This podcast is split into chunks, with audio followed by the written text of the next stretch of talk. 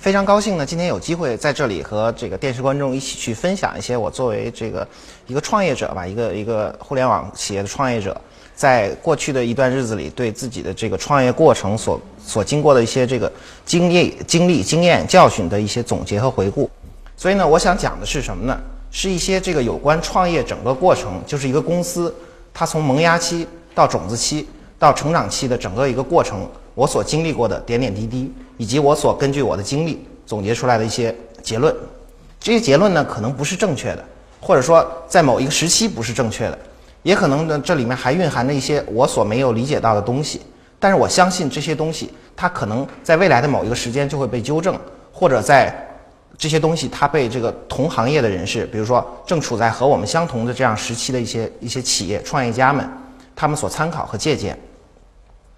我其实呢，这个一直都不是一个好学生，因为这个在这个小学的时候，我是这个学校里的这个班级里的这个学习委员，然后我天天就负责这个收作业。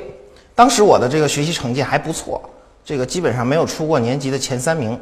但是呢，这个我负责收作业的过程中，有一次我母亲就问我，她说：“这个，哎，你每次的作业是不是都很按时的去完成？”我说：“这个我肯定是按时完成啊，因为我是学习委员，我要把我的作业按时的去交上去。”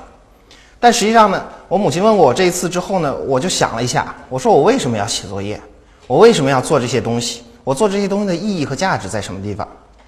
那个时候正好是上初中，所以呢，这个我就想了半天，没有想明白我到底做作业的目的是什么。所以呢，我就放弃了我写作业，就是从初中开始一直到大学毕业，我一次作业都没有写过。而且呢，抄我也不抄，因为我觉得抄作业其实是一个很浪费时间的东西，既浪费时间又没有意义。所以呢，抄作业我也不抄。这样的一个坏习惯是怎么养成的呢？其实是因为我上初中的时候，这个接触了一个我自己令我自己非常非常感兴趣的东西，那个就是电脑。在那个时候的电脑呢，实际上是非常简陋的，它只有很传统的 DOS 界面，然后呢一些字符集和命令这种这种东西它组成的这个电脑。但是我一一接触它呢，就对它这个越发不可收拾。因为什么呢？其实我觉得以前我的这个兴趣爱好是在电子方面，比如说做一些这种电动船、电动飞机。什么这个收音机、广播电台等等这方面的东西，但后来接触了电脑之后，我发现其实电脑却是我这个长久以来一直梦想的去追逐自己理想的这样的一个平台。因为在电脑，比如说你开发一些程序或者实现一些你自己的想法，这个时候你完全不需要去考虑到说，哎，我今天到这个地方能不能买到这个电子元件，或者我明天到那个地方我缺了什么东西，我就实现不了我自己的梦想。所以呢，上了初中之后，我的成绩就一落千丈。本来我还是学习委员，这个都是老师和家长所宠爱的一些人。然后呢，每次我记得在小学的时候开家长会，我都是这个老师重点表扬的对象，说大家你看看，哎，向戴志康学习一下。结果呢，上了初中之后呢，这个我就令人大失所望，这个学习成绩差的很多。所以呢，这个我在所有时间内，我都迷上这个这个电脑这个东西。我每个星期呢，我父母因为我学习成绩下降太大，所以呢就限制了我每个星期去这个，呃玩电脑的时间。我每个星期只有一个小时可以做这件事情。所以呢，我那时候是怎么样去写程序的呢？我是这个在平时什么上数学课呀、上语文课呀、上英语课呀等等这些时候，我就把我所要想要写的程序用纸来写出来。那个是真的叫写程序，拿这个笔的拿笔拿纸来写出来。然后每个星期到了这个可以玩电脑的时间呢，我就去这个。把我写的那些程序，呃，打到这个计算机里面，然后去这个调试一下，有什么错误结果呢？我再拿笔再写下来，然后平时上课的时候再去看。后来呢，我就发现，在这个呃玩电脑的这个过程中，我发现这个其实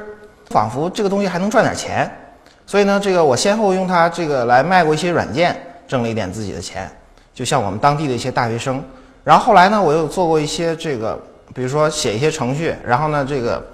把它投稿投到一些电脑爱好者呀，或者电脑杂志啊等等一些这方面的这个媒体上面，获得一些自己的稿费。从此以后呢，就越发不可收拾了。一方面有兴趣，另外一方面能赚钱。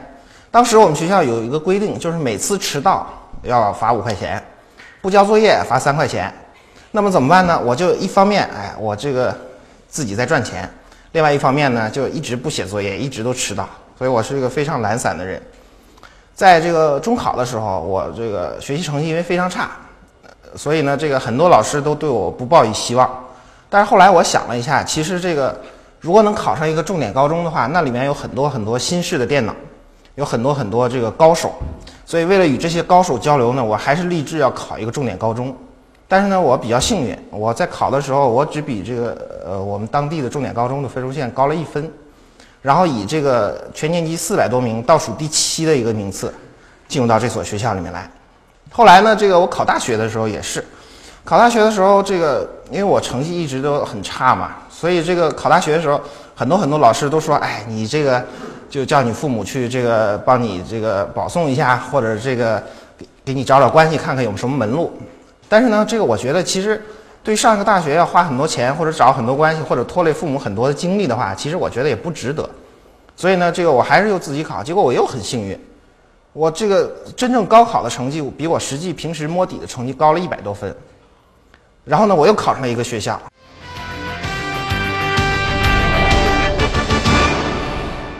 学生时代就树立了明确的目标，这使戴志康少走了很多弯路。在大学的时候，我就立志于想做一个就是能够帮助人们去消磨无聊时间、去讨论一些话题的这样的一个论坛程序。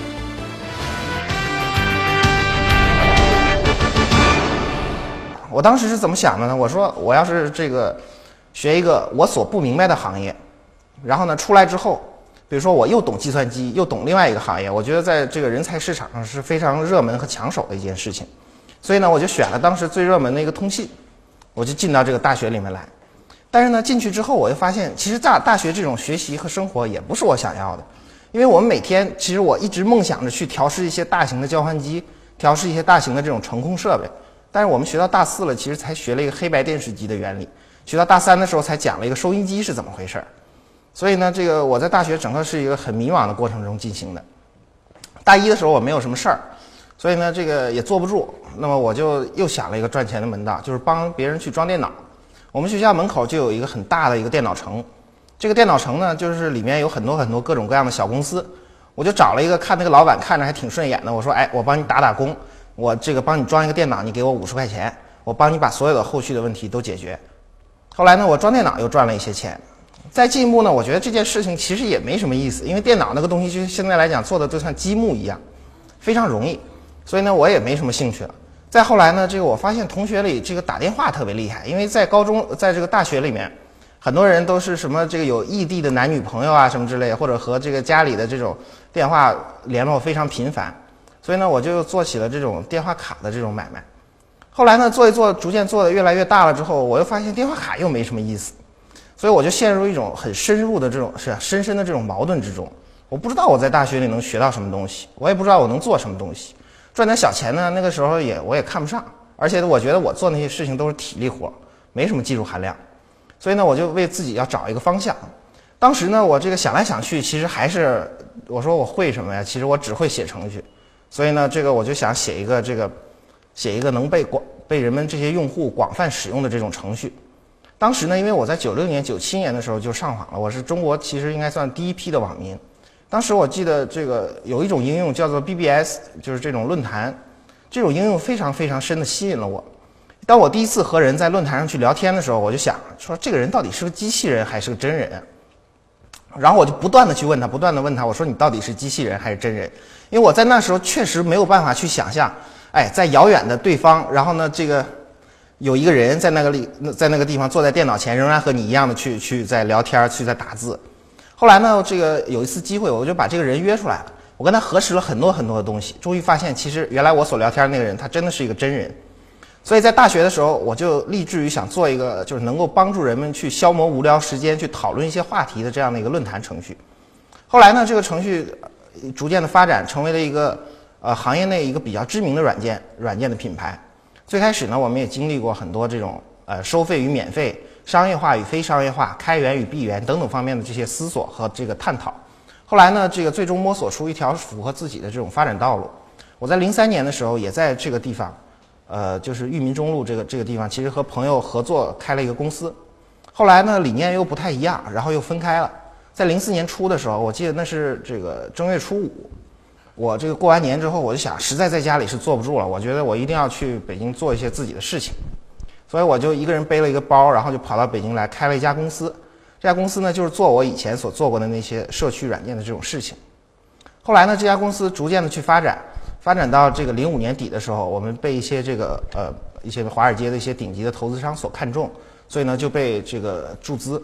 注资了之后呢，这个公司得到了一个比较快速的发展，到现在呢已经有一百多人，然后我们所开发的软件，比如说 Discuss、Xbase、SuperSite、Discuss NT 等等这些软件，都成为这个在市场上同一领域之内的数一数二的品牌。这是我的历史啊，简单介绍一下。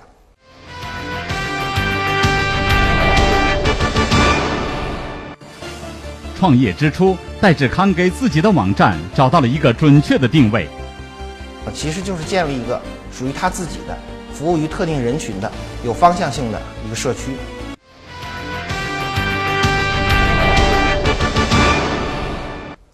其实有很多朋友跟我说，他说一个创业公司要成功啊，它必须有符合两个先决条件。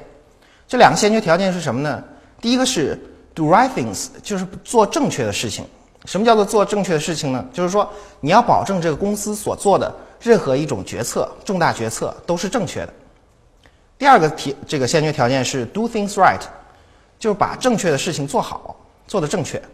这是什么意思呢？他的意思是说，这个所有的正确的决策都要得到正确而且坚定的执行。所以呢，这两个东西呢，一个是讲的是这个战略层面的东西，另一个讲的是执行层面的东西。我也非常认可。虽然说这两个东西都很困难，但是呢，其实很多很多的创业者都在这两个领域去不断的摸索和实践，然后总结出符合自己企业发展道路的一条一条方案。所以呢，我就先想从这个战略的角度去和大家谈一谈。有人问我啊，他说这个当时为什么你要确定说这个做一个社区软件？这也是很多很多创业公司会涉及到的一个确定目标的问题，确定你的发展方向。其实我说当时的情况很简单，因为我在零一年开始创业的时候，那个时候正好是中国互联网最最低谷，也是全球的这种互联网产业都在最低谷的时候。在这个时候呢，其实很少很少有人再愿意往互联网这个东西里投钱，因为那个大大的泡泡刚刚的破碎。但我觉得呢，这个对于一个创业企业是一个机会，因为没有人跟你竞争，没有人这个会会在这个这个领域里去拼了命的去去拼杀一些市场份额，所以我觉得这对一个创业企业是非常好的机会。他给了你什么机会呢？给了你犯错的机会，让一个小的企业在初期不可能不犯错的时候，允许他犯错。那么，这个为什么要说做一个社区软件呢？因为我深深的记得，就是我在第一次接触社区论坛的这样的一个过程中，我心里所感觉到的那种那种惊喜。在中国啊，根据这个报告，中国有八十四万三千个独立的网站。那么这八十四万三千个独立的网站里面，如果我们把这些大鳄们算上啊，比如说这个电子商务的巨头啊，搜索引擎、即时通讯、门户、游戏等等这些全算上，绝对不超过八百个网站。那么这八百个网站对于八十四万三千个网站是什么概念呢？是百分之零点一的关系。所以呢，中国百分之九十九点九的网站它都是中小网站。那么中小网站要生存，就必须要去思考说，哎，我的网站到底能够提供什么样的这种核心竞争力？我的网站生存的优势到底在什么地方？所以那个时候呢，我就去发现啊，实际上对于这个中小网站来讲，你拼内容，比如说你有很多的采编人员和能和新浪相比，这是不可能的事情。那么你拼你拼这个资本，其实你远远没有大的公司有钱。那这些小的公司、小的网站，它靠什么生存呢？它还是靠抓住它自己的这部分特定的核心用户来生存的。它怎么样抓住这些核心用户呢？其实就是建立一个属于它自己的。服务于特定人群的有方向性的一个社区。其实我们很多人在想，这个就是以前啊，我们比如说新浪等等所谓外边一点零的网站，它是靠网站的提供者和网站的网民之间去产生这种点对面的关系，就是一个点在吸引一个面的访问者的访问。但是现在呢，到了这个 Web 二点零时代，我们觉得其实一个网站真正的核心竞争力是在于用户和用户之间的粘性，就是说一群用户吸引了另外一群用户。他们之间产生一个相互交错的关系，从而停留在这个网站上。举个简单的例子，中国现在所谓最厉害的这个互联网巨头是腾讯。那腾讯是靠什么呢？其实简单的说，我是做技术出身的，我周围也有很多朋友，以前就已经开发过这个一些能够聊天、能够即时通讯的软件。但为什么腾讯能够做起来？因为腾讯上、QQ 上有你想要找的人，这是最关键的问题。而我自己做了一个这个能够也能够聊天的东西，但是那上面没有我想要找的人。所以这个服务对于我来说价值并不大。因此呢，我觉得用什么样的方式能够帮助这些百分之九十九点九的这个中小网站建立自己的核心竞争力，这就是我们要做的事情。所以我们当时就选定了这样的一条道路。而这条道路呢，实际上也不是一帆风顺的，因为在当时其实整个互联网都处在很萧条的这个地这个时间，整个我记得我们在开始开始头三年，基本上处在这个完全没有人关注、完全没有人热衷，也完全基本上没有什么使用者的情况。这个时候也难免对自己的这个选择的方向有所怀疑。但这个时候呢，我还是来想，就是说，既然我对这些用户提供了价值，我对我做的东西是对他们有帮助的，那么他们早晚有一天。哎，会选择使用我的东西，我呢也有我的机会去创造我自己的价值。再一个就是这个实现目标方向确定了之后，我就要实现目标。很多时候我把这个目标分成梦想和目标这两个部分。梦想是什么呢？就是一些很大很大的目标，很远景的。比如说我在这个高中的时候，我就有一个梦想，这个梦想是什么呢？就是说，我说我要考一所名牌大学。然后呢，我要这个考完大学毕了业，以优异的成绩毕了业之后呢，我要这个出国留一趟学，再深造一下，然后回来呢，这个自己开一家软件公司，然后呢，几年之后呢，这个让这个公司得到这个资本市场的认可，然后呢，我再买一辆车，这是我当时在高中时候的梦想。那时候想起来，任何的事情其实都是很遥不可及，都是很远很远的东西，所以呢，我把它称之为梦想。这个梦想是什么时候去想的呢？其实就是做梦的时候想的，包括白日做梦啊。就每天白天的时候躺在这儿没什么事儿，哎，想一想我的梦想是什么。但是呢，目标是什么呢？我觉得目标和梦想是不一样的。就是说，目标是把你的大的梦想去拆分成很多很多小的阶段之后的结果，就是在你眼前的一个可执行的、可实现的，也是有可能完成的这样的一个目标。所以我把很多目标去细分成很多很多小的目标。每次呢，这个完成了一个小的阶段性目标的时候，我就去想，哎，我的下一个小的阶段性目标是什么？其实我高中的时候那个梦想。什么这个开一个公司啊，买一个车，然后呢，这个被人投资等等这些，其实都已经实现了。而这些梦想的实现，其实都是在不知不觉中产生的，它是一个循序渐进的过程。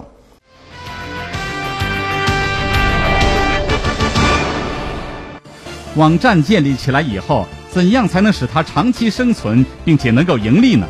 我觉得，首先在商业模式上一定要满足用户的需求，然后再去想自己的需求。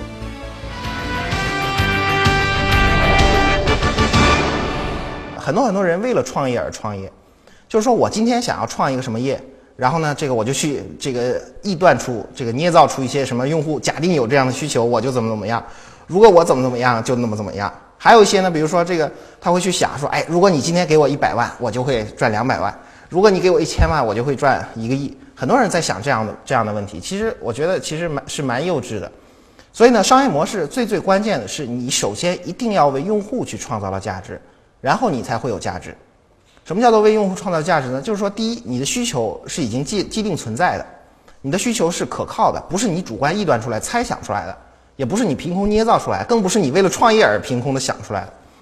第二个呢，就是说，为创为用户创造价值了之后，其实这个时候你才有机会、有条件去想一想，哎，我怎么样为我自己创造价值？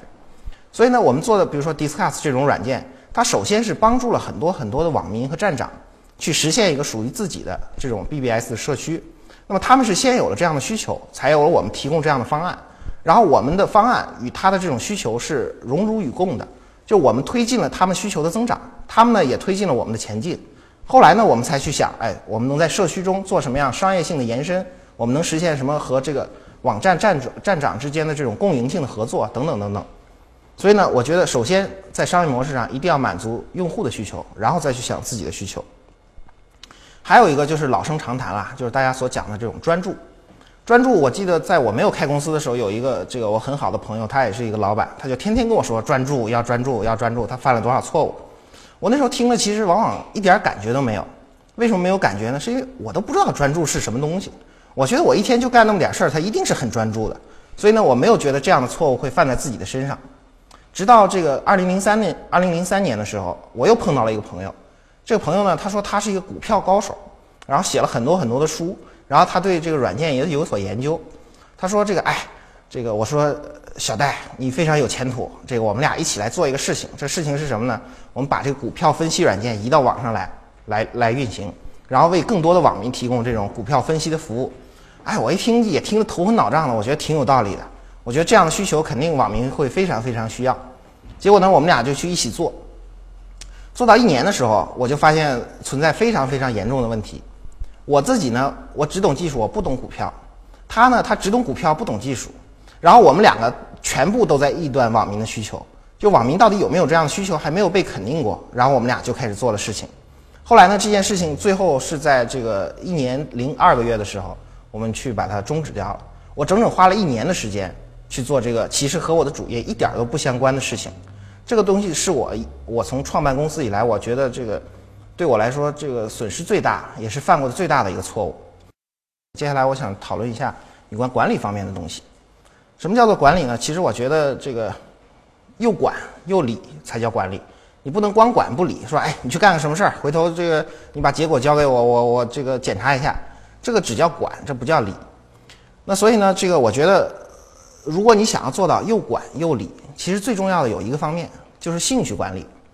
什么叫做兴趣管理呢？我们大家每一个人都会有自己的喜好，都会有自己的特长，都会有自己愿意干的事情和不愿意干的事情。但是呢，这个你去一个公司面试，以前这个大家都会问说，这个哎，你会做什么东西？你将来能做什么东西，而不会问你说你学过什么东西，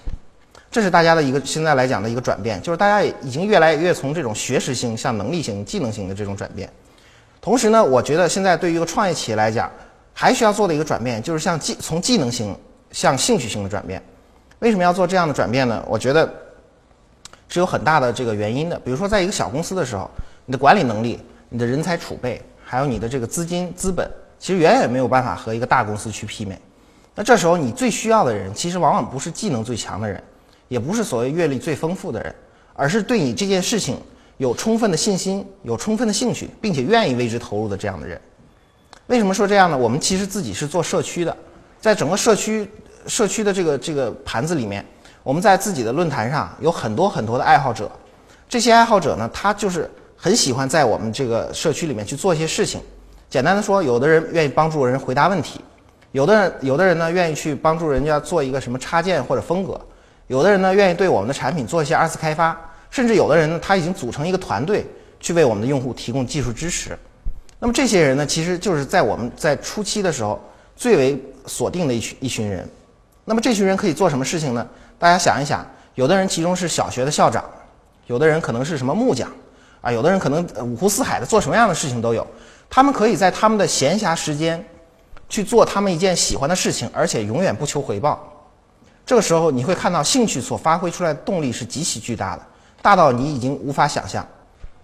接下来呢，这个也是也算是一个老生常谈啊，叫做价值观。在这个杭州有一家公著名的互联网公司叫做阿里巴巴，他们的这个人才，据说他们的人才考评机制啊，里面有百分之五十考评的是什么呢？价值观。那么，足见这种公司对于价值观的这种这种重要性。